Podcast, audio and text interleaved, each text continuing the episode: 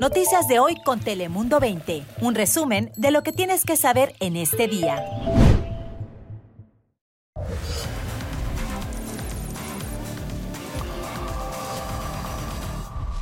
¿Qué tal? ¿Cómo estás? Bienvenidos. Aquí arranca un día más. Dale play. Ya sabes que aquí te contamos en pocos minutos las noticias que más te interesan en California y en el mundo. Así que, como siempre, arrancamos con las cinco noticias más importantes de las últimas horas. Bienvenidos. Comenzamos hablando de huelgas porque al menos 700 trabajadores del Providence St. Joseph Medical Center en Burbank comenzaron una huelga de cinco días, esto por supuestas prácticas injustas. Esta sería otra medida de fuerza en contra de un hospital en el sur de California. Entre otras cosas, piden aumento de personal para dar un mejor cuidado a los pacientes. En Gilcres, en San Diego, un hombre de la tercera edad acabó en el hospital después de un intento de estrangulamiento. Esto después de tratar de ayudar a unos amigos al ofrecerse a llevar a su hijo al hospital. El hijo estaba pasando por una crisis mental nerviosa y comenzó a estrangular al anciano, quien conducía por la avenida Robinson. El ataque dejó al conductor inconsciente, causando que éste chocara contra un poste de luz. La víctima fue trasladada a un hospital local y la policía detuvo al sospechoso. I would like to know that he is getting some care and that someone is helping him. Just having his name out there helps. En la guerra en Oriente Medio, como saben, más de 200 personas fueron tomadas como rehenes por Hamas. Hoy sabemos que uno de esos rehenes es un californiano nativo de Berkeley, quien se mudó a Israel. Su nombre, Hertz Goldberg Pauling, quien estaba celebrando su 23 cumpleaños en el Festival de Música Supernova cuando fue capturado por Hamas. Ahora su madre, a quien escuchaban, pide ayuda urgente para encontrarlo y traerlo de vuelta a Estados Unidos. En la frontera entre California y México, 11 migrantes fueron rescatadas de la zona montañosa de San Diego y dos más fueron trasladadas a urgencias tras caerse del muro en la zona del Parque de la Amistad en el oeste del condado de San Diego. En unos momentos les damos más información de este asunto con Marinés Zavala. Y en el número uno, miembros del sindicato de actores SAG-AFTRA y la Alianza de Estudios se reunirán este martes para intentar llegar a un acuerdo sobre un nuevo convenio laboral. Así lo indicó un comunicado conjunto emitido este fin de semana. La Unión de Actores ha estado en la lucha por aumentos salariales, además de protecciones de inteligencia artificial. Todo esto desde hace más de 100 días. Les contaremos cómo van evolucionando las negociaciones a lo largo de esta semana.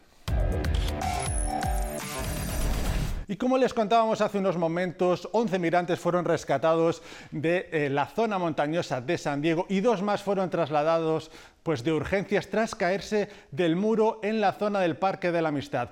Una serie de riesgos a los que dijeron autoridades y activistas se enfrentan los migrantes en su intento desesperado de cruzar la frontera. Marinés Zavala tiene todos los detalles de esta situación. Entra más miedo miedo este, porque se les llega a oídos de familiares que tenemos nosotros allá, que dejamos.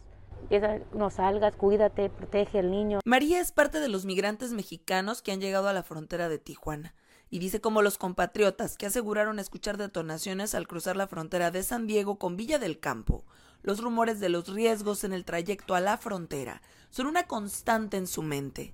Gente que les quita dinero, que les pide por estar en, en el territorio mexicano. El director de atención al migrante dijo fue quien recibió la llamada de ayuda este fin de semana, donde los migrantes mexicanos acompañados con por lo menos cuatro niños sentían que los seguían y escucharon balazos en su trayecto. Cacume es una ruta que ha estado siendo utilizada con más frecuencia por, por los migrantes, ya que pues se evaden el muro fronterizo, pero pues es una zona mucho más peligrosa porque ya es identificado por, por incluso la fiscalía lo ha reconocido que es una zona donde el crimen organizado tiene presencia allí. Dijo los migrantes resultaron ilesos. Yo les solicité a los migrantes que nos mandaran la ubicación, que ya no se movieran de allí.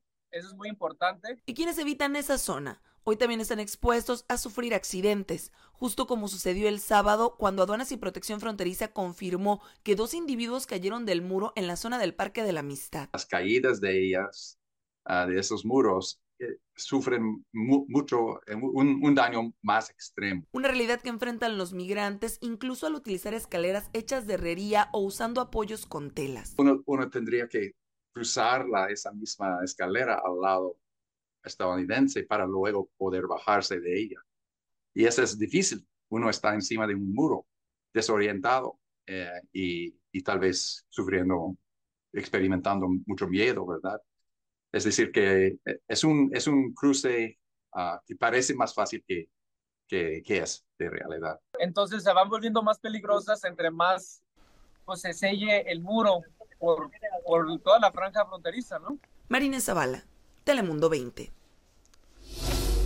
Gracias Marina y seguimos con más noticias de frontera porque a partir de este domingo cualquier migrante que quiera pasar por México deberá aportar visas mexicanas, aunque solo sea para hacer una escala en sus aeropuertos. Así lo anunció la secretaria de Relaciones Exteriores.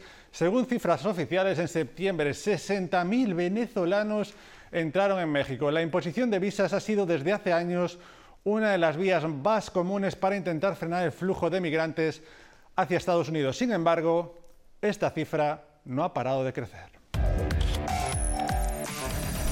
Y no dejamos los temas de frontera porque les hemos contado el gran problema y crisis que existe en la frontera de California y México, como han visto, pero otros estados viven una situación similar. Te pido que prestes atención al siguiente documento. Nuestro compañero Jesús Irán acompañó durante un día al alguacil de un condado fronterizo en Arizona. Así trabajan día a día para perseguir la inmigración ilegal.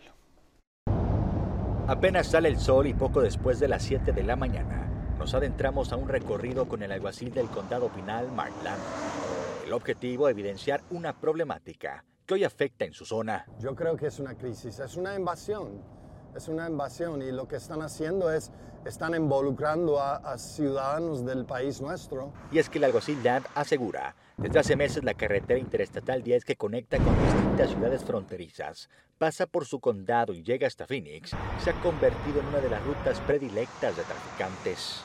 Para mí la situación es grave. Nosotros tenemos que dedicar muchas, mucha gente aquí a esta obra. Son varios alguaciles los que vigilan el paso de autos por el condado Pinal. Y en nuestro recorrido el sheriff Lamb realizó varias paradas por velocidad, cristales oscuros y reportes irregulares a distintos vehículos. Y es que cada detalle puede ser una señal para identificar a un traficante. Este es el último paso si nosotros no los agarramos acá, van a llegar a Phoenix y después ah, van, a ah, van, a ir por todos lados por este país. Las horas pasaron y nos unimos al grupo antitráfico del alguacil. Y cerca de mediodía, una de las paradas se torna difícil. Un vehículo que conducía a alta velocidad se niega a orillarse, pero tras unos minutos decide parar. Autoridades notan algo extraño y al inspeccionar, descubrieron que varias personas se escondían en el auto.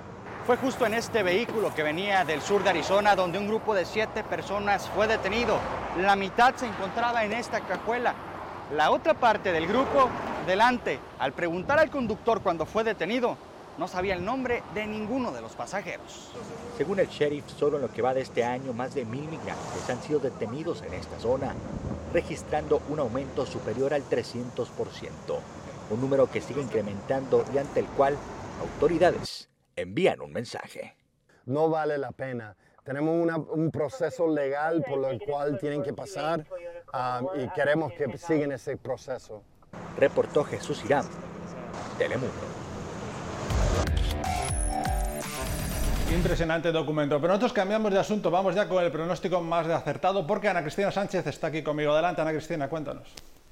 Muy buenas tardes. De hecho, a lo largo de este fin de semana hemos disfrutado de varios cambios en tanto a las condiciones del tiempo. Ha cruzado un frente frío que generó precipitaciones al norte del estado y próximamente regresará la lluvia en la zona de Redding con temperaturas más frescas. Hay otro frente frío y esa nubosidad variable a lo largo del centro del estado. Esto para el día jueves. En tanto a las temperaturas, este lunes bastante frescas en varios sectores de California. En Sacramento para el martes la temperatura máxima en los altos 70 podremos esperar temperaturas en los medios a altos 70 con cielo mayormente soleado en Manteca 78 como la máxima, Modesto 77 y como podemos ver a lo largo del Valle Central las temperaturas alcanzando los 80 para Fresno, cielo completamente soleado. Sin embargo, este lunes sentimos ese descenso en temperaturas y desde mañana se recuperan las temperaturas máximas, al igual al sur de, la, de, de lo que es el estado, con temperaturas en el rango de los bajos 70 ahora se encuentran por debajo de lo usual, sin embargo ya se recuperan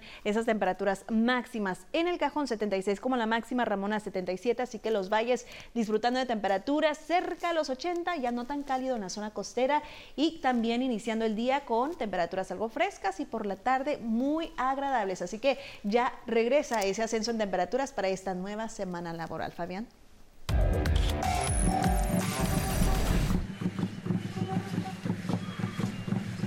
Gracias Ana Cristina. Ahí lo ven, la ciudad de San Pedro celebró el Festival del Día de los Muertos con un homenaje muy especial a Kobe Bryant y a su hija Gigi. Unas 10.000 personas asistieron al evento durante el cual se inauguró un altar al deportista y a su hija que fallecieron, como saben, en un trágico accidente aéreo. En el festival también se incluyeron numerosos musicales en vivo, una función de cine y puestos de comida de todos los sabores. En nuestra sección del golazo hoy tenemos que compartir un final triste pero emotivo. Y es que el equipo profesional de fútbol, los Loyal de San Diego, fundados en el 2019, jugaron anoche su último juego como franquicia en postemporada contra Phoenix Rising. El equipo de San Diego perdió en la primera ronda de playoffs 4 a 3 contra Phoenix Rising, pero ofrecieron un partidazo. Su delantero Ronaldo Damus fue, como ven, el gran protagonista del partido, ya que metió los tres goles del equipo local. Y con esto se despide el equipo de los Loyas. Su relevo lo tomará el equipo de la MLS en San Diego en el 2025.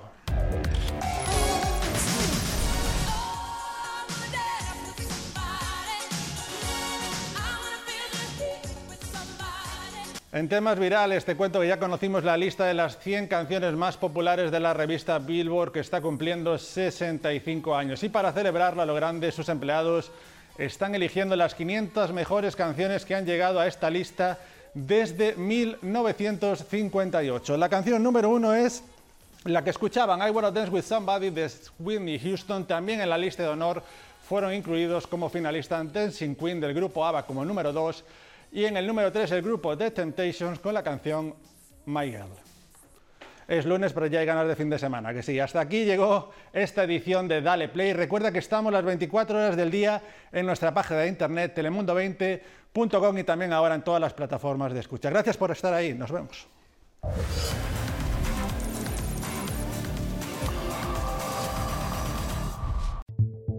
Noticias de hoy con Telemundo 20. Suscríbete para recibir alertas y actualizaciones cada día.